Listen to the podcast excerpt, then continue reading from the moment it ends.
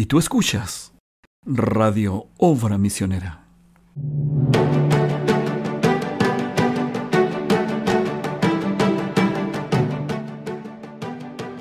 Muy buenas noches, Dios les bendiga ricamente a cada uno de ustedes, sean bienvenidos a la sexta edición de nuestro programa, del programa Nuestro Mundo, donde damos una mirada histórica a través de la Biblia. Me acompaña en el panel, como de costumbre, nuestro amado hermano David Cáceres. ¿Cómo estamos, David? Dios le bendiga. Dios te bendiga, Pedro. Dios, Dios les bendiga a ustedes, radiovidentes. Eh, muy feliz de estar una vez más en este programa, haciendo algo para la obra del Señor. Amén. También me acompaña mi hermano Roberto Martínez. ¿Cómo está Roberto? Buenas noches, radiovidentes, hermanos y quienes escuchen. Aquí estamos dispuestos a compartir a través de la historia lo que Dios ha hecho a través de las edades. Amén. Miren, queridos radiovidentes, los vamos a contextualizar en algo que está pasando en este programa.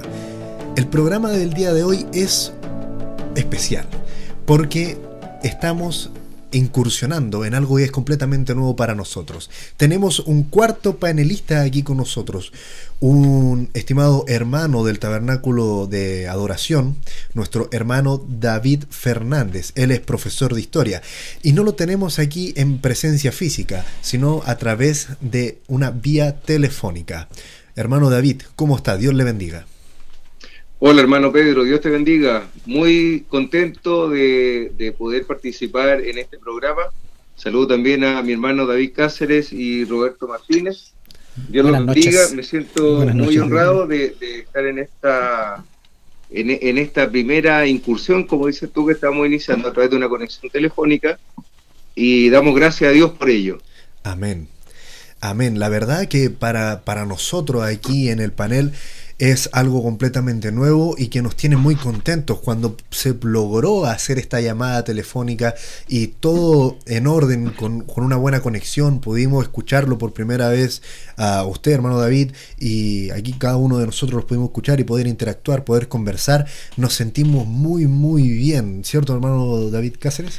Sí, es verdad. Eh, da, da, una muy buena, una grata impresión el sentir que hay un hermano que nos está apoyando y a través de estas tecnologías podemos, poder podemos usarlas a nuestro favor, nuestro beneficio y, qué, qué, más alegría que sea nuestro hermano David Fernández, alguien muy conocido en este, en este tema que estamos tratando. Amén. Bueno, como ya mencioné hace ah, algunos segundos, nuestro hermano David Fernández, él es titulado profesor de historia. Eh, ¿Qué nos puede comentar un poco acerca, acerca de eso, hermano David? Explíquele aquí a la audiencia eh, quién es usted. Bueno, hermano Pedro, eh, gracias por, la oportunidad y brevemente eh, les comento, eh, soy un creyente, llegué al tabernáculo en el año 99, en el milenio pasado. a los 18 años me bauticé en el nombre del Señor Jesucristo. Amén. Y posterior a eso, ya como creyente, entré a, la universidad.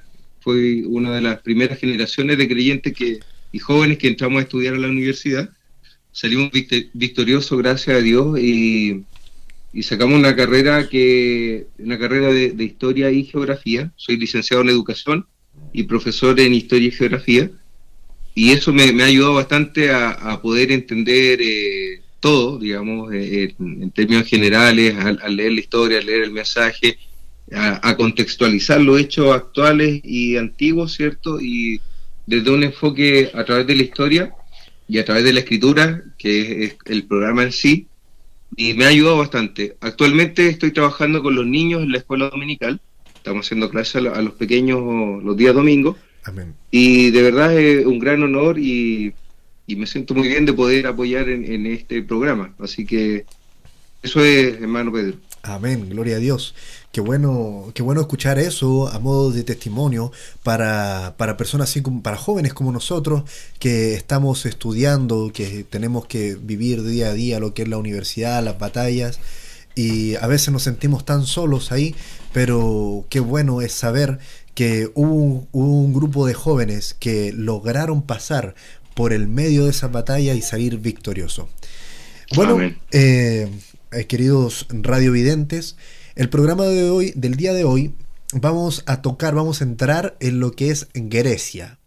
porque como si nos han seguido, y si no, también haremos un pequeño contexto, eh, si nos han seguido a través de los programas, nosotros partimos hablando acerca del imperio babilónico, luego pasamos al imperio medo-persa y ahora nos toca el imperio griego, el imperio greco-macedónico. ¿No? ¿Está bien dicho, no, hermano David? Sí, perfectamente dicho. Y bueno, mientras nosotros hablábamos acerca de lo que era el imperio de Babilonia y luego en lo que fue el imperio de, de Medo-Persa, eh, no, no, nos abocamos y no tocamos lo que, lo que estaba pasando por allá por, por la península de lo balcánica, de, donde, del, donde nace, donde está la cuna de, de, Grecia, digamos. Eh, así que vamos a hacer, nuestro hermano David Fernández nos hará una cronología histórica de lo que era Grecia. Mientras nosotros hablábamos de Babilonia y del imperio medo-persa, habían unas ciudades, unas polis que se estaban formando y que estaban creciendo y que llegarían a su debido tiempo a ser un imperio que conquistaría todo el mundo, por, todo el mundo por la mano de Alejandro Magno. Eh, así que bien, hermano David Fernández, usted nos puede partir hablando de esta cronología histórica de Grecia, partiendo por los periodos que ya habíamos mencionado anteriormente, eh, la prehistoria griega, el periodo micénico, el periodo arcaico, el periodo clásico y concluyendo el programa del día de hoy en el periodo helénico. Hermano David. Correcto. Así es, Pedro. Como bien dices, eh, este imperio griego se ubica geográficamente en la península de los Balcanes, hoy, lo que es actualmente Grecia hoy día, en el mar Egeo, en ese sector, y históricamente estaríamos hablando de una etapa inicial, llamémosla prehistórica, en el año 3000 a.C., donde eh, comienzan los primeros asentamientos de, de, pueblos o grupos, ¿cierto?, que comienzan a desarrollar la agricultura, ¿cierto?, la ganadería, eh, incluyen ahí el, uso de la domesticación del caballo en, esa etapa, estamos hablando del año 3000, 2600, ¿cierto? Cuando termina esta etapa, aparte, hay, hay un periodo histórico que se denomina, se denomina eh, la civilización micénica, ¿ya?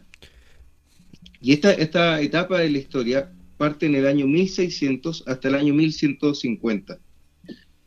¿Qué es lo importante dentro de, este periodo? Es que surgen estas primeras fortalezas en la ciudad de, de Micenas, ¿cierto? En Tirinto eh, y, Pilos, que son algunas ciudades que, están ahí en, la península de los Balcanes, y alrededor de ellas se forman núcleos urbanos, ¿ya?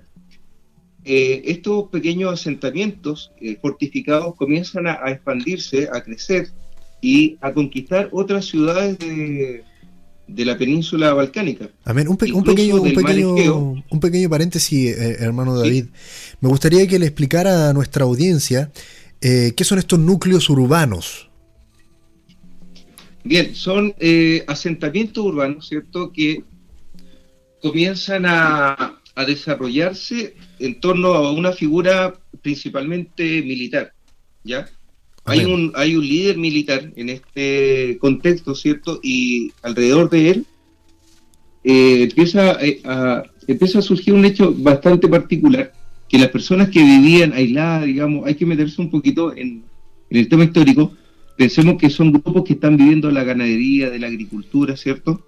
Y posteriormente eh, empiezan a acercarse a un, a un lugar, ¿cierto? Fortificado, donde hay una estructura eh, incipiente de, poder, de, gobierno, ¿cierto? Que son estos primeros reyes, reyes basileus se le llamaba, y estos grupos empiezan a acercarse a estas ciudades fortificadas y comienzan a crecer, comienzan a desarrollarse orgánicamente.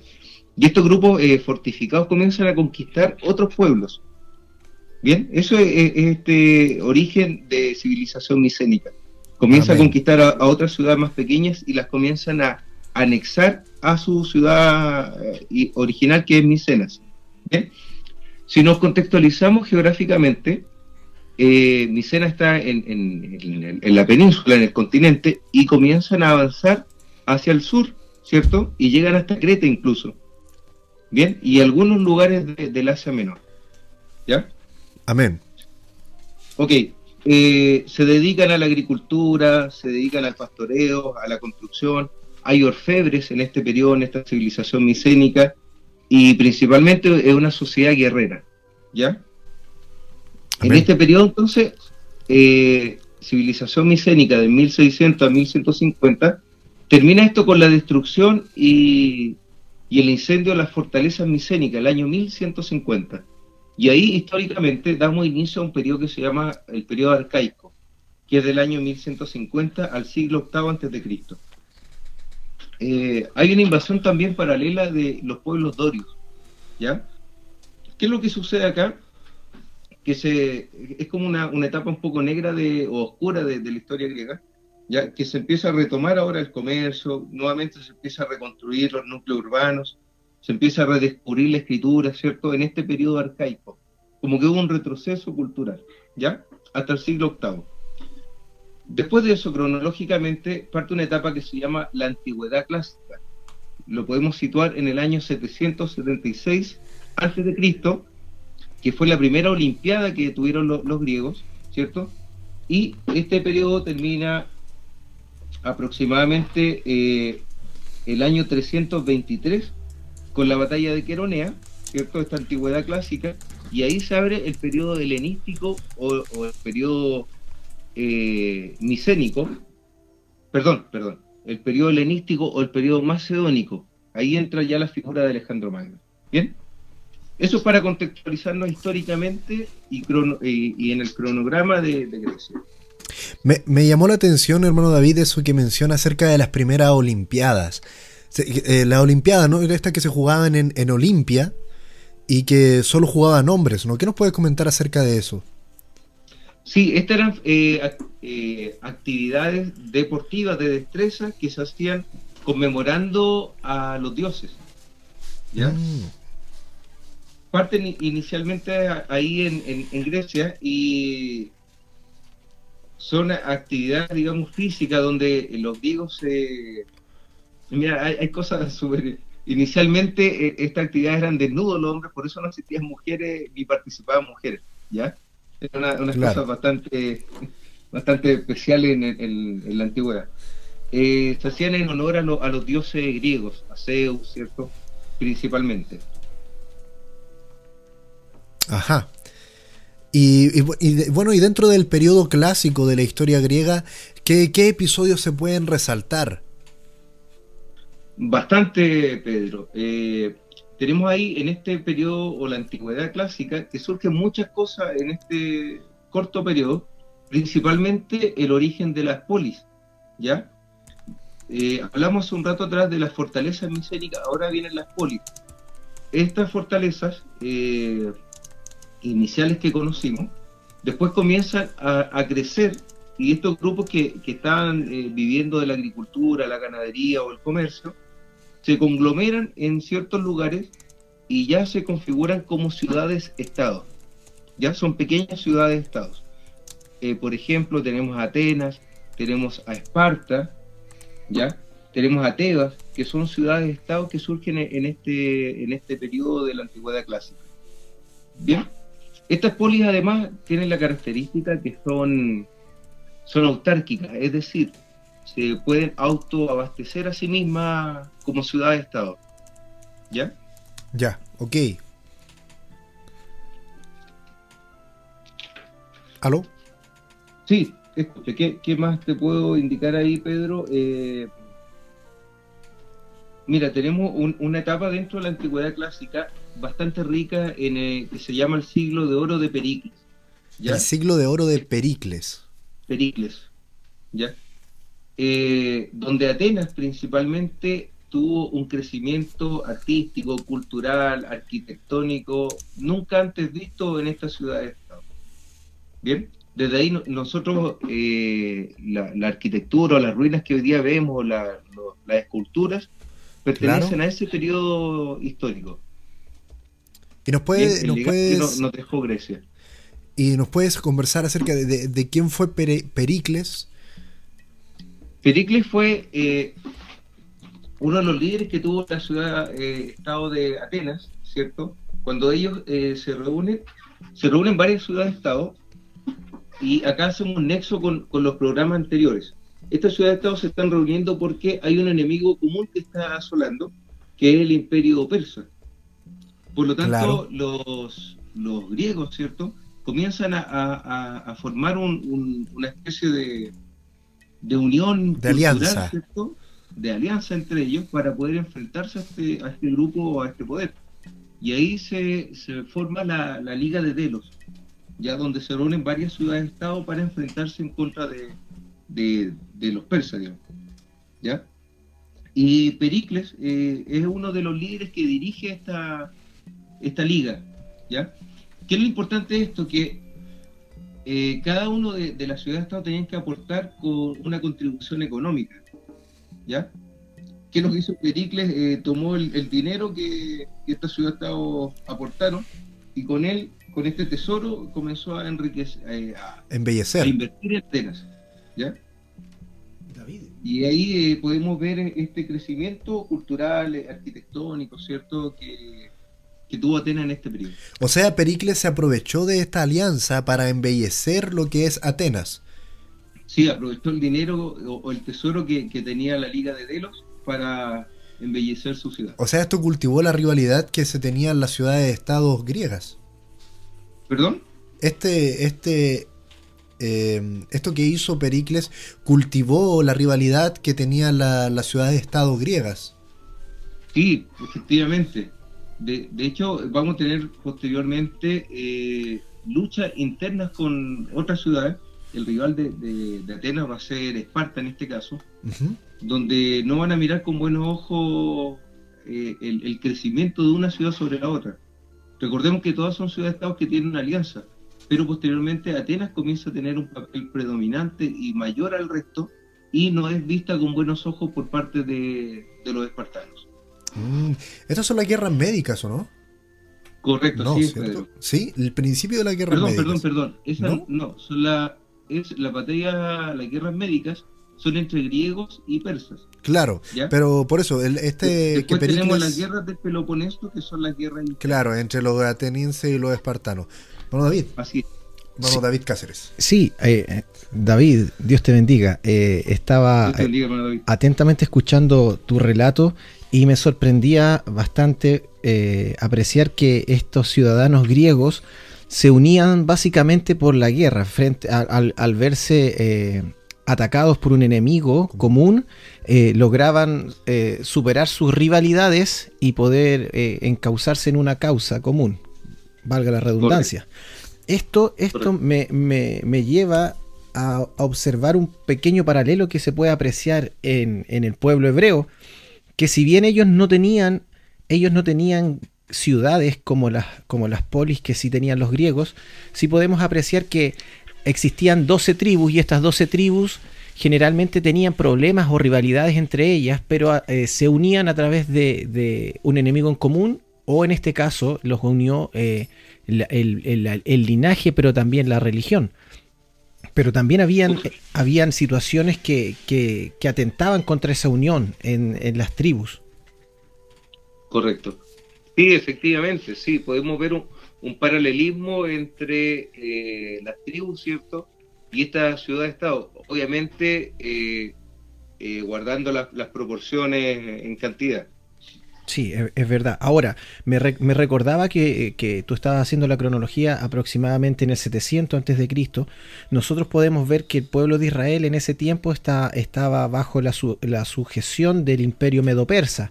En ese, en ese tiempo podríamos ver eh, a los profetas, por ejemplo, eh, Jonás estaba en el 700, Amós, Oseas, y en realidad estamos entrando, Isaías, estamos entrando al tiempo del castigo del pueblo hebreo por dejar de lado eh, a, Jehová y irse en pos de los dioses eh, que les rodeaban.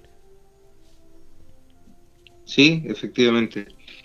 Sí, sí, muy, muy bien. Eh, bueno, el, pueblo hebreo, si lo, si lo, miramos netamente con el, con el imperio greco-macedónico, el, el canon de la Biblia no presenta ni profetas ni escritos durante el, imperio propiamente tal, que es una parte del programa siguiente. pero por así decirlo, en el tiempo del 400 al tiempo del nacimiento de Cristo, el, el, pueblo hebreo no tiene ningún libro ni ningún profeta que, haya quedado registrado en el canon bíblico. Sí, al, sí en el tiempo que, que tú estás relatando, hermano, que es el tiempo ya propiamente tal del imperio medo-persa, que está bajo Isaías, decíamos, Daniel y los diversos grandes profetas que allí aparecieron. Correcto. Correcto, qué, buen, qué buen y, rico alcance estaba haciendo David al poner eh, eh, este canon eh, bíblico, ¿cierto?, en la historia y que bien están los tiempos y los profetas puestos ahí. Qué bueno, David.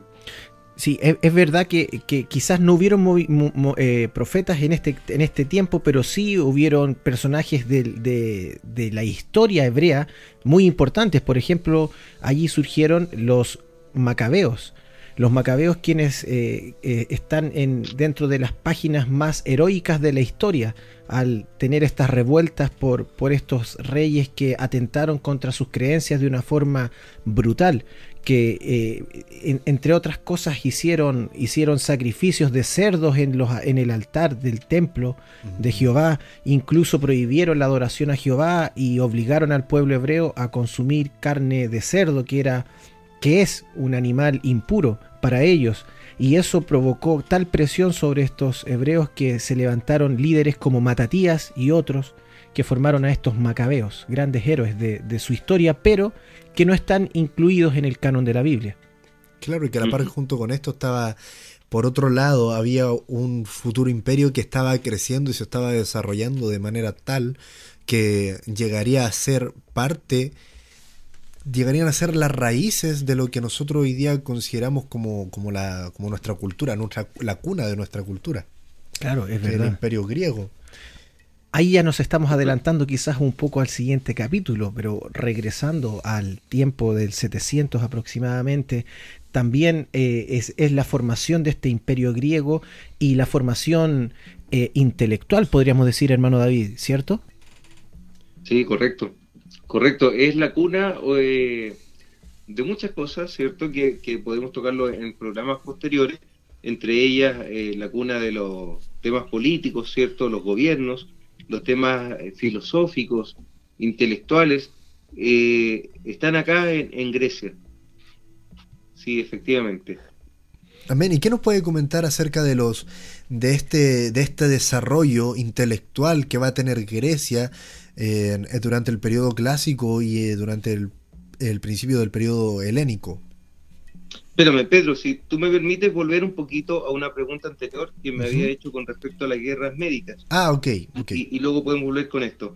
Mira, ¿sabes? Lo importante de esto, de las guerras médicas, eh, son los enfrentamientos entre el imperio persa, que no había sido vencido por nadie, y los griegos. Correcto. ¿cierto? En el año 490 tenemos la primera guerra médica, ¿cierto? Donde los persas van a, se dirigen a, Grecia, ¿cierto? Y desembarcan en la, en la, en la playa de Maratón.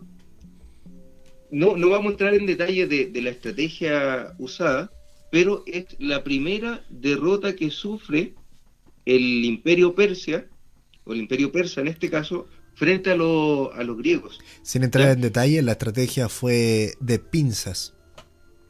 Así es, correcto. Correcto. Y bueno, ya, ya que entras en el, detalle, vamos a explicar brevemente, ¿cierto? Eh, ellos tenían que pasar por un corredor que está en maratón. ¿Y qué es lo, interesante de esto? Que Grecia tenía solamente 9.000 soldados y mil, mil, mil plateos, ¿cierto? Que tenían que enfrentar a un ejército de 25.000 personas que estaban desembarcando ahí en, en Grecia. Imaginen la proporción, estamos hablando de 9.000 versus 25.000. Wow, wow. Entonces usaron esta estrategia, ¿cierto? De, de, de, pinzas, como bien dice, donde enfrentan directamente al ejército frente a frente y por los lados también van atacando. La, el grupo de élite del imperio persa fue, fue derrotado en, esta batalla. Entonces imagínate el, el, la derrota de, de, este grupo de 25.000 personas y el duro golpe que, que tuvo que recibir Darío I. Claro. Su ejército jamás vencido fue vencido por 9.000 soldados atenienses. Claro, y, y 10 años después entraríamos con Jerjes I. ¿no? Así es. Así es, la Segunda Guerra Médica. Claro, ahí vendría, se, se, presentaría la, la, batalla que, como hablábamos en la reunión de pauta, fue, fue una sola, la batalla de las Termópilas y la batalla de Salamina. ¿no? Así es, correcto. Y sobre eso, Entonces, ¿qué nos puede relatar? Mira, este, como bien dice Jerjes, ¿cierto? Quiso vengar un poco la derrota de, de su padre, Darío I, y eh, su objetivo era ir y derrotar a los atenienses y a los griegos en general, ¿ya? Tenemos la, la, batalla de las Termópilas, donde se destaca ahí principalmente la figura de Leonidas, ¿cierto? Claro. Fue un sacrificio que hizo Grecia eh, para salvar al resto de, de, de, los ciudadanos. Tuvieron que sacrificar una cantidad importante de griegos que finalmente perdieron en, en, en las Termópilas, pero fue una estrategia para ganar tiempo y enfrentar a los, a los persas en el mar, ¿cierto? Eh, en la batalla de Salámina. ¿Qué es lo que sucedió ahí? Eh, los navíos griegos hicieron una estrategia de atraer a estos trirremes eh, persas a aguas más bajas y no, no, no tuvieron cómo arrancarlo. Los persas fueron acorralados por los griegos y fue la segunda derrota que sufrió el, el imperio persa. La segunda derrota la segunda parte del, del imperio, o sea, de, la, de las guerras médicas. De las guerras médicas, efectivamente. Muy bien, y bueno, eh, antes de entrar en, en, en la parte de, de, de, la, de, la, filosofía, de los filósofos griegos y de, algo que caracterizó muy en, en, lo particular a este imperio, eh, y antes de seguir avanzando ya para dividir un poco el programa, esta ha sido la primera parte, vamos a irnos a un corte musical los dejaremos escuchando firmes y adelante. Así que nos vemos en, la segunda parte, hermano David. Dios lo bendiga.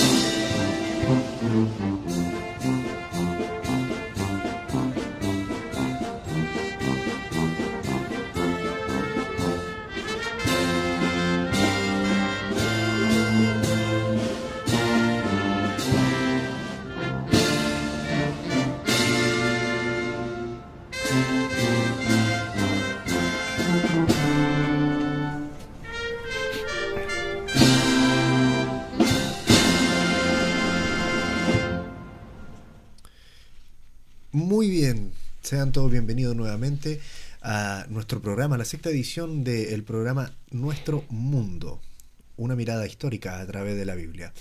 Hemos venido repasando lo que han sido los imperios y cotejándolo con las bestias del Apocalipsis, el imperio de Babilonia, un león alado, el imperio medo-persa, un oso con tres costillas en la boca, que hermano David fue el único imperio al que se le fue dado se le fue dicho que eh, se le fue dada una instrucción, devora mucha carne. Devora mucha carne. Y ahora estamos en el imperio greco-macedónico, el imperio de Grecia el jaguar con cuatro cabezas y cuatro alas. Y ya llegaremos a ese punto. Primero estamos dando un repaso, una contextualización acerca de qué es, de qué fue el imperio griego, de qué, de quiénes eran y cómo vinieron creciendo hasta el punto en que de, en un periodo muy corto de tiempo conquistaron casi todo el mundo. Como se dice en el imperio de Alejandro Magno, no se ponía el sol. Y ya llegaremos ahí. Habíamos quedado hablando en este periodo de las guerras médicas y con Jerjes I, ¿o no, hermano David? Sí, efectivamente estábamos conversando con nuestro hermano, nuestro invitado, invitado de honor, valga, el acápite, nuestro hermano David Fernández, un invitado de honor en, este tema de Grecia, sobre Jerjes I. ¿Quién, ¿Quién fue Jerjes I y cómo tuvo un rol preponderante en estas guerras, en esta parte de las guerras médicas, pero también Jerjes I aparece en la Biblia representado en Asuero, este rey que tuvo, tomó por esposa a Esther, la hebrea. ¿El rey cuánto? Asuero. Asuero. Hermano David, ¿no escucha? ¿Está al teléfono? Sí, sí, correcto. Sí, qué, eh, interesante, David, eh, ver esta comparación, porque cuando tú estudias eh, dentro de la historia, uno no, tiene la visión eh, bíblica de quiénes son estos reyes. Se los conoce con otros nombres. Correcto. Pero qué buen aporte al el hacer esto, David, de, identificarlos históricamente y eh, identificarlos además en la escritura y con esto esta historia tan conocida de nosotros como es el caso de, de Esther y Azuero. Eh, Así que una vez más, David, muy buen aporte en ese sentido. Es interesante por lo que mencionábamos acerca de, de, de, repente como, bueno, estas películas que han salido últimamente acerca de la batalla de las Termópilas tergiversan completamente lo que es la historia real. Pero eh, también se puede apreciar como que uno de repente tiene una concepción de que el rey Jerjes era ese personaje que aparece ahí en las películas o que se creía Dios, era muy malo. Bueno, no cabe duda, fue, fue malo pero también tenía otra cara a esta moneda, ¿no, hermano David? Claro, es verdad. Ellos, eh, bueno, el director en su trabajo busca resaltar, por, quizás no, no, no, no es que tergiversen, pero busca resaltar un, un aspecto de, de, estos personajes que, que, va a ser eh, más vendible eh, cinematográficamente. Claro, como que hay que exagera. Correcto. Y, y, opaca otros. Por ejemplo, lo que, lo que la Biblia exalta aquí de Azuero no hace, no hace alusión a, las maldades y a las atrocidades que debió haber hecho, de, que debió haber hecho, pero sí realza eh, un acto de nobleza y un acto de benignidad al salvar el pueblo hebreo, que era el pueblo de su esposa Esther. Y podemos apreciar aquí eh, eh, que la Biblia también lo hace con muchos otros personajes que, que, que también muestra la naturaleza humana, por ejemplo, de Abraham, al, al mentir pero también realza lo, que, lo que Dios quería mostrar de Abraham y que quizás no la gente que lo rodeaba no lo veía. O por ejemplo de David, que de David se podía hablar quizás cuantas barbaridades como rey, pero nadie podía ver que David era de acuerdo al corazón de Dios. Amén. Y bueno, así también nos podemos dar cuenta de esto, y lo conversábamos en el capítulo anterior, de, de cómo es que el imperio persa eh, ellos tenían esta, esta hegemonía y este poder monárquico imperial y versus lo que estaba pasando en Grecia durante esta época, cómo es que los griegos estaban creciendo y eh, poniendo las bases de lo que hoy día tendríamos como democracia, por ejemplo, eso lo hablamos en algunos capítulos anteriores, eh, como la democracia, tenían la, la, la isonomía, y como en algunos países, en algunas de las ciudades, de estas ciudades polis, todavía se mantenía la, la monarquía. Y, bueno, también como estaba creciendo la, filosofía, ellos estaban generando matemáticos, astrónomos, y bueno, entrando directamente en ese punto, en este punto de, la historia, eh, ¿qué nos puedes comentar, eh, hermano David, hermano David Fernández? Mira, Pedro, hay un, hay un gran aporte eh, intelectual en, Grecia, ya, incluso previo a la etapa de, de los sofistas. en algún minuto hablábamos, eh, hemos tenido conversaciones con respecto a los aportes que, están haciendo los filósofos en, la etapa clásica, pero nos podemos focalizar ahora en lo que son el aporte de los sofistas. Los sofistas eran los maestros del saber, ¿ya? ¿Y qué es lo que hacen estos sofistas? Es criticar y relativizar los hechos científicos, los hechos históricos, los hechos éticos y los hechos religiosos. ¿Bien? se proponen impartir una, especie de, formación general con el, con el, fin de hacer de los jóvenes eh, personas aptas para la vida pública. ¿Bien? ¿Y esto cómo lo hacen? A través de un arte que se llama la retórica. ¿Bien? Que es el arte de hablar bien. Y además de este, de la dialéctica, que es el arte de la prueba. ¿Bien? Entonces, a través de esto, ¿cierto? Estos sofistas comienzan a educar a estos jóvenes griegos. Claro, o sea, el, sofismo, los sofistas, estos filósofos y retóricos griegos, que eran contemporáneos a Sócrates, ¿no? Eh, previos a, Sócrates, previos a Sócrates, los tenemos, por ejemplo, tenemos a, Protágoras, ¿ya? y, fíjate acá en algo súper súper interesante que, a lo mejor lo hemos escuchado, pero eh, Protágoras es, es como el padre del subjetivismo y el relativismo, y él dice que el hombre es la medida de todas las cosas. Fíjate lo profundo de esto porque saca a la entidad divina, Zeus, a los dioses de la mitología, y dice que el hombre es la medida de todas las cosas. Entonces da otra visión ahora a la, vida, a la existencia y, al pensamiento. ¿Mm? Mm, claro, por, por supuesto, y eso eh, está el hincapié a lo que vendría después como, como todas estas filosofías, las que propone, por ejemplo, Sócrates en cuanto a lo que es la verdad y la belleza, diciendo que nosotros reconocemos la verdad y la belleza, descartando todos los dioses, porque la recordamos, la remembramos de un lugar en el que estuvimos antes de esta vida en tierra. Correcto. Y bueno, también nuestro hermano Roberto, a propósito que ya entramos con estos grandes personajes muy conocidos por la, cultura general, eh, que es Sócrates, Platón y Aristóteles, ¿no, hermano Roberto? Bueno, sí. Eh, antes quiero aclararle a nuestros radiovidentes algo que quizás no conozcan los orígenes de algunas palabras clave, ¿cierto? El mismo concepto, como hacía mención mi hermano David Fernández, bueno, el saber, ellos ocuparon un elemento trascendental para ellos muy importante que era la palabra. La palabra, ¿cierto? Le, dieron un valor muy grande.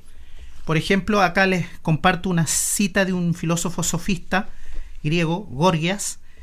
La palabra es un poderoso soberano que, con un cuerpo pequeñísimo y completamente invisible, lleva a cabo obras sumamente divinas.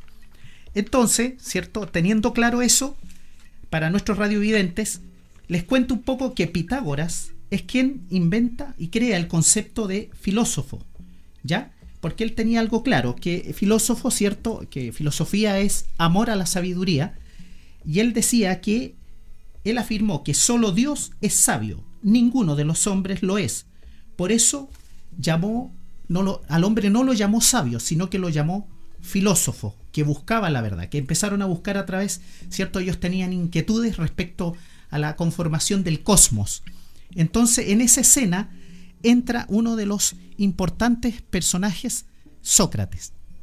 Y Sócrates, ¿cierto? Tenía una particularidad, ¿cierto? Que eh, para sus contemporáneos fue muy... le llamó la atención respecto a su forma, su vestimenta. Él no estaba preocupado de la presentación personal. Él usaba siempre su misma túnica, andaba descalzo y rodeado de jóvenes. Y en este contexto empezó a desarrollar ideas, los jóvenes lo empezaron a seguir, le, creían y le escuchaban con mucha atención y admiración, cierto todo. Eh, empezó a generar eh, molestia entre sus contemporáneos, los padres de los jóvenes, pero los jóvenes lo seguían a pesar de eso. Entonces, ¿qué pasó? Que a él se le, se le levanta una acusación, ¿cierto? que, bueno, una fue que no honraba a los dioses griegos como tal y introducía cosas extrañas, dioses extraños, y lo acusaron de corromper a los jóvenes con estas nuevas ideas, con esta búsqueda de la verdad. ¿Me entiende? Entonces, en ese contexto, ¿cierto? Él, él es, dentro de lo que él llevó a, a desarrollar como su filosofía, lo hizo en un contexto que podríamos llamar actualmente liberal, ¿ya? Un pensamiento liberal, ¿ya? Como en su momento, en el paréntesis, mi hermano Pedro mencionaba a los sofistas, ¿cierto? Que también marcaron un precedente. Entonces Sócrates continúa en este contexto, ya está, y él discutía y defendía sus ideales, ¿cierto? Y bueno, planteando algo tan humilde, tan sencillo, que solo sé que nada sé. Y obviamente, ¿cierto? Estos filósofos empezaron a fundar escuelas, ¿ya? Y como le digo, lo seguían los jóvenes, fue eh, establecida esta acusación y, él defendió, pues dijo, no, yo prefiero mantener mi posición, defender mi, mi pensamiento, mi filosofía, mis ideas, por sobre mi condición. Entonces, en realidad, fue condenado y en este proceso de esperar la condena, ¿cierto? Un ayudante de él, un amigo de él cercano, eh, le, le, convida a un brebaje que se llama cicuta, ¿ya? Y en ese contexto, él, ¿cierto? Hace ese acto porque le dice, le da dos opciones a este amigo. Le dice, mira, tienes la opción de huir, a, irte de esta ciudad, pero él dijo, no, no, las leyes están hechas para cumplirse. O sea, por muy injusta que parezca la ley, él dijo, la vamos a cumplir, aunque sea dolorosa. Y la segunda alternativa que le presenta a su amigo es el beber este brebaje, este veneno, la cicuta, la cual aceptó y, bueno, eh, practicó el suicidio. Y en ese contexto, ¿cierto?, eh, marcan un precedente hasta el día de, de hoy. Ellos en Occidente generaron, como planteaban ustedes anteriormente, un precedente imborrable hasta el día de hoy. O sea, podemos ver que nuestros poderes gubernamentales, el Senado y todo, acuñan, acogen sus pensamientos. Y otro de nuestros queridos personajes también que vamos a hablar es de Platón. Platón también tiene una participación, él venía de una familia noble, ¿cierto? Él era una persona de, la aristocracia, ¿cierto? Él venía con más preparación, él desarrolla un, hacia grandes rasgos, por, en virtud del tiempo, un pensamiento político. Él se va por esa línea y claro, también sus ideas empezaron a incomodar. Crea la alegoría de la caverna. Claro, porque ahí desarrolla, como usted bien dice, hermano, él desarrolla dos cosas importantes. Él escribe los diálogos y justamente la alegoría de la caverna, que es un libro que no es fácil de encontrar hoy en día, pero que a los estudiantes de filosofía se les obliga a leer. Pero los diálogos y el banquete, eh, no, perdón, eso, el... Ah, perdón. Entonces, en este contexto, él eh, defiende esta situación y, como les digo, viene ahora en lo de Platón como personaje principal. También él, ¿cierto?, desarrolla una, una idea política. Él empieza a desarrollar más empieza a irse por la línea de, desarrollar eh, eh, estándares gubernamentales, leyes, ordenanzas, constituciones como tales. Entonces, en ese contexto, ¿cierto? También empezó a tener eh, las contradicciones de sus contemporáneos. No le empezaron a, aceptar muchas cosas. Pero ellos, ellos mantuvieron su, posición. Entonces, en un momento se cruzan sus caminos, ¿cierto? de, Sócrates y Platón, ¿cierto? Llegan, se cruzan y se conocen y comparten, ¿ya? Porque no tenemos que olvidar que también, ¿cierto? Platón, en parte importante de ese registro, es del testamento cultural por excelencia hasta el día de hoy en Occidente. ¿Me entiende? Todo dentro de sus escritos son eh, libros de consulta, son referentes de consulta en todos los estamentos académicos en este momento. Claro. Entonces, en este, bueno, eh, compartiendo algunas cosas, como hacían mención ustedes antes de, unir a esta situación, eh, viene el desarrollo de algunos científicos. Anixa, Anaximandro, ¿cierto? Es un contemporáneo de Tales, de Mileto, ¿cierto? Que ambos eran amigos. Y ellos también plantearon un poco la. Por ejemplo, una de las cosas que él dice: la, la unidad es el bien, la diversidad de las cosas el mal. ¿Me entiende? Dentro de eso, Anaximandro plantea esa posición de pensamientos radicales, puntuales, que ellos lo defendían a ultranzas. Entonces, en este contexto, Platón, ¿cierto?, llevó a cabo su proyecto y sus escritos hasta el día de hoy. Entonces, no sé, ahí mi estimado y querido profesor David Fernández, ¿qué, le parece? Está, está, todavía el teléfono, ¿no, hermano David? Sí, sí, sí, e, escuchando muy atentamente a mi hermano Roberto. Sí. Amén. Eh, ¿Cómo dice Roberto? ¿Qué le estás preguntando? Sí, no, eh, que respecto a, a, estos dos personajes, si él tuviese algo que agregar, porque en virtud del tiempo a veces uno omite algunos datos. Sí, no, bien, eh, bien, efectivamente, nada que agregar, Roberto. Eh, muy bien la, exposición de Sócrates y, de Platón. Y eh, aterrizando un poquito más al tema, a, lo que viene en el próximo programa, es importante destacar que hay otro filósofo que llegó a ser el, filósofo de la Edad Media, así lo, llamaron, el filósofo, y estamos hablando de, de Aristóteles, ¿ya? Aristóteles, ¿cuál es la importancia que él tiene? Una de ellas es que fue discípulo de, Platón, que es el filósofo que, acaba de eh, comentarnos nuestro hermano Roberto Martínez. Y este Aristóteles tiene la particularidad de haber sido el preceptor o el profesor o el tutor de Alejandro Magno. Entonces, eh, lo que va a inculcar en, este, en esta persona, en este joven, es algo extraordinario porque va a cambiar el curso de la historia. ¿Ya? la, la, enseñanza, la, forma de ver la vida, de, enfrentar la situación, de pensar, de hacer frente a la adversidad, ¿cierto? Eh, se lo va a dar el conocimiento que le, entregó Aristóteles a Alejandro Magno. ¿Bien?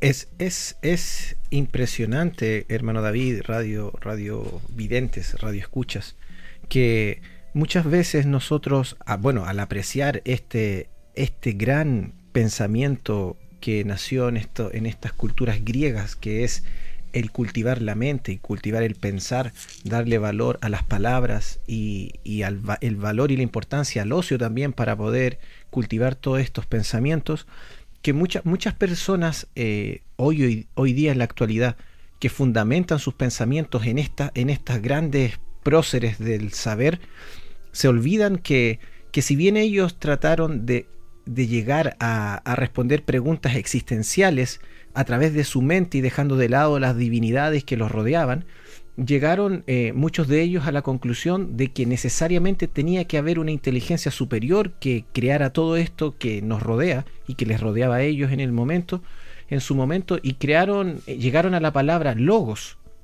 que fue, que fue una, una de las palabras que provocó gran controversia en ellos, pero para las personas que nos escuchan y que no creen en, en un Dios, podemos pensar que podemos decir y afirmar que los israelitas también fueron los primeros, los, uno de los primeros pueblos que aplicó el conocimiento o el pensamiento a la religión. Ellos, ellos analizaron y, dijeron, si, si los dioses que nos rodean están, están basados en ríos, en vientos, en situaciones de la naturaleza, entonces quiere decir que ellos al, estar sometidos a la ley de la naturaleza hay alguien superior a ellos. Ellos aplicaron el conocimiento, ellos pensaron y, llegaron a la, a la conclusión de que el Dios que ellos seguían, el único Dios, según un escritor aquí, Paul Johnson, en la historia de los judíos, ellos aceptaron el concepto de un Dios único y omnipotente y abrazaron ese pensamiento y dedujeron que los dioses paganos eh, no, no, no, no podían existir porque las fuerzas que sostienen este universo son aún mayores. Entonces el Dios que ellos creían era un Dios más grande incluso que el universo. Y, todo eso llegó a través de un pensamiento también. Amén. Esa, es, impresionante ver que cómo esta, esta cultura griega está poniendo las la bases de lo que vendría a ser la, filosofía, eh, la matemática, la, astronomía, pero también se puede analizar de que cómo es que mucho antes de esto, eh, hay un libro que el hermano Branham dice que está escrito antes que, que la Biblia y es el libro de Job.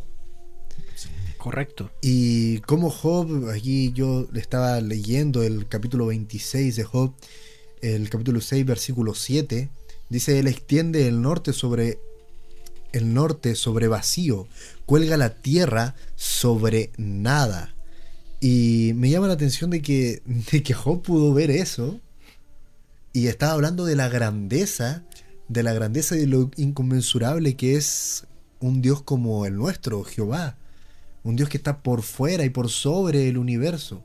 Tanto así que, que, bueno, todas las cosas que va describiendo aquí en, la Biblia, en, el, en, el, en el libro de Job, y, y nos muestra, perdón hermano Pedro, y nos muestra que, que Job sí se dedicó a, analizar la situación de ver que eh, nuestro planeta eh, eh, debía necesariamente o estar sujetado por algo o estar sujetado sobre la nada, dice él, refutando las, futuras, las futuras leyendas que, griegas que decían que Atlas, que Atlas sostiene la Tierra y cosas así. Job ya casi eh, según los estudiosos, pudiéramos eh, colocarlo incluso eh, anterior a Abraham, 1500, 1700 antes de Cristo, ya estaba razonando de esa forma. Que, que, Job lanza ahí en sus pensamientos, en, eso, en esos momentos que él se tenía que... Era un pensador, un filósofo, se dedicaba ya a pensar, a interpretar, a buscarle un porqué a las cosas. Y cómo es que viendo, intentando explicar cómo es que la tierra colgaba sobre el vacío, algo que pudo ver, me imagino yo, en ese tiempo, no sé qué, tecnología, qué tipo de tecnología habrán ocupado, pero tuvieron que pasar tantos miles de años para que llegáramos a la fecha, al día de hoy, y tuviéramos a un Einstein buscando una teoría, la teoría de la relatividad, por ejemplo, que darle una respuesta a esto de, qué pasa con el universo, qué sostiene los, los, mundos y qué lo hace girar alrededor del Sol. Pero también me llama la atención que en, en el año 276 antes de Cristo, eh, un matemático, un eh, matemático, astrónomo y geógrafo griego llamado Eratóstenes, pudo medir la circunferencia del planeta con un par de palitos. ¿O, no, hermano David? ¿Me está escuchando? Sí, efectivamente, Pedro. Eh, son, temas tan, profundos que dan ganas de, hacer un programa solamente de ellos. Estaba pensando lo que decía mi hermano David Cáceres con respecto a logos. Eh, ya Heráclito eh, fue el primero en hablar de, este concepto, el logos, que eh, era para él la razón, era la palabra, era el pensamiento. Eso era, era el logo y, son cosas que comienzan a, inquietar a, esto, a estos pensadores, a, estos seres humanos, ¿cierto? Y a buscar qué, qué es lo que es, qué representa, ¿cierto? ¿Qué es lo que es el concepto? ¿Qué es lo que es la... Roberto Martín habló cuando él comenzó eh, su exposición de, Sócrates, habló de la importancia, ¿cierto? Citando a un, a un filósofo de la palabra, ¿cierto? Entonces, ¿qué es lo que es esta palabra? ¿Qué es lo que es la razón, el concepto, el pensamiento? Lo llamaron el logos.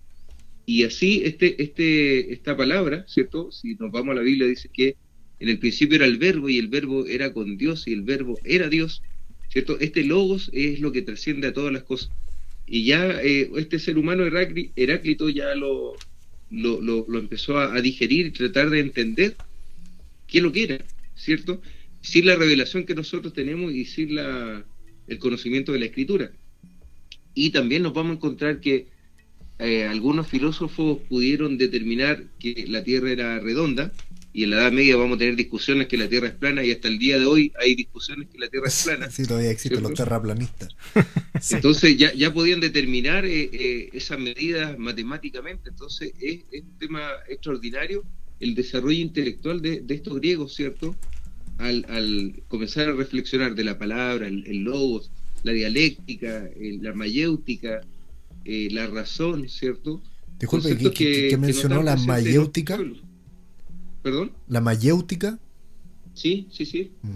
Eh, el arte de, de, a través de la ironía, ¿cierto? O de la búsqueda de la verdad, saber lo que es, ¿cierto? Y, con estas palabras tan simples que lo ocupan estos filósofos preguntándole al juez qué es la justicia o qué es el juez. Y el juez lo hacían que él tuviera que explicar y definir qué es lo que era Él. eh, el ser del cargo que él representaba. Wow. Y eso era lo que ponía en problemas o en apuro a estas personas. ¿cierto? Comenzaban a, a cuestionar y a, y no mirar con buenos ojos porque eh, al tratar de explicar el ser o la esencia de, algo es complicado, es, es un tema eh, difícil, digamos. Claro, y bueno, y eso nos lleva a lo que le mencioné hace algún momento a, a Roberto acerca de la alegoría de la, de la caverna de Platón. Ya que es una historia muy larga en honor al tiempo, no, no voy a ahon- ahondar ahí, pero básicamente era por eso que los querían matar. Ellos le estaban trayendo una luz, una información de algo que, de algo que los que estaban encerrados ahí en la caverna no conocían, y lo hacía enojarse, lo hacía molestarse, lo hacía tener miedo de estos personajes. Bueno, así eso es como lo, lo que plantea, digamos, a grandes, grandes, súper grandes rasgos Platón. Bueno, avanzando con esto porque, como bien dije, en honor al tiempo, ya se nos está pasando un poco. Eh, esto, esto va a ocurrir durante el periodo clásico de, del- del- de la historia de Grecia, ¿no? Hermano David. Sí, correcto. Ya, ya estamos eh, en esta transición entre la etapa clásica de Grecia y entrando ya al periodo helenístico. ¿Cierto? Estamos terminando una etapa y comenzando con otra. Claro, y entre las guerras la que etapa- mencionó, entre las guerras que mencionó, antes de, de- de que avance, mencionó la guerra del Peloponeso. ¿Qué nos puede comentar hacia grandes rasgos acerca de eso? Mira, mu- muy, brevemente, en honor al, al tiempo, ¿cierto? Tenemos que, como di- dijimos en algún minuto atrás, eh, el poder que está tomando Atenas, en este minuto eh, eh, histórico, ¿cierto? Por sobre las demás ciudades-estado, va a generar cierta rivalidad al interior de, de, lo- de la península de los Balcanes y principalmente de los espartanos, ¿ya? Los espartanos no van a mirar con buenos ojos que una de las ciudades eh, pares, una polis más como ellos, eh, tenga poder sobre ellos, ¿ya? Por lo tanto, va- vamos a tener esta guerra entre ciudades-estados, entre la Liga de, de Delos, ¿cierto? Y la, la Liga del Peloponeso, donde se van a enfrentar y se van a desgastar esta, esta ciudad-estado con todos los aliados que ellos tienen. Por lo tanto, esto los va a debilitar de tal manera que en el minuto cuando Filipo II entra a eh, Filipo II de Macedonia, se enfrenta con, con, lo- con los griegos, los va a pillar en, tan, en tal mal pie que los va a anexar rápidamente a su imperio. Ya recordemos que Macedonia está en, en, en Grecia, ¿cierto? En la península de los Balcanes, y va a, a unir a estos pueblos, a esta ciudad-estado, a su, a su reino, y es la continuación de lo que viene ahora, que es el periodo helenístico, ¿ya? Donde estas ciudades-estados se integran a este, a este ini- inicial imperio helénico que va a tomar realce o, o va, a ser, va a llegar a su clímax con Alejandro Magno. Claro, bueno, ahí es donde nos vamos a detener el día de hoy, en donde entra Alejandro Magno, que su, su maestro va a ser Aristóteles, ¿no, hermano David? Efectivamente. Sí, correcto. Ah, es verdad que hay dos David ahí.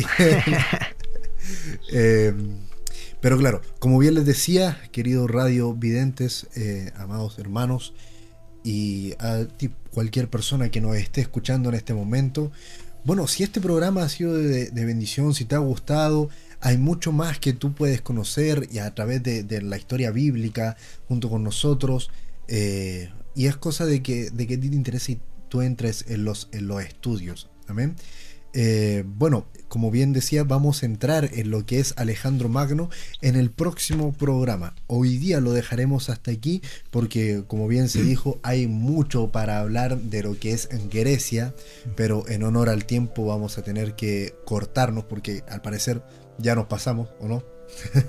ya estamos muy, muy pasados, pero bien. Los dejaremos escuchando una canción. Les damos muchas gracias a cada uno de ustedes que nos escuchó. Y hermano David Fernández, fue un privilegio y un honor, un placer el haberlo tenido aquí con nosotros a través de esta vía telefónica en estas nuevas incursiones que estamos haciendo nosotros. Hermano David. El, el privilegio es mío, hermano Pedro, y de verdad que ha sido muy grato tener es- este tiempo con ustedes y poder compartir estos temas. eh, ha sido una bendición para mí. eh, y al escuchar a cada uno de ustedes la preparación que han tenido de esto y, y el trabajo y la dedicación, eh, me siento muy, muy, muy feliz. Así que ha sido una gran bendición. Le agradezco la, invitación y todo el esfuerzo que hicieron para lograr esta conexión telefónica. Así que un, saludo para, para ustedes, eh, el esfuerzo que han hecho, y un saludo para todos los radio videntes, ¿cierto? Que esperamos que sea y haya sido este programa de una gran bendición.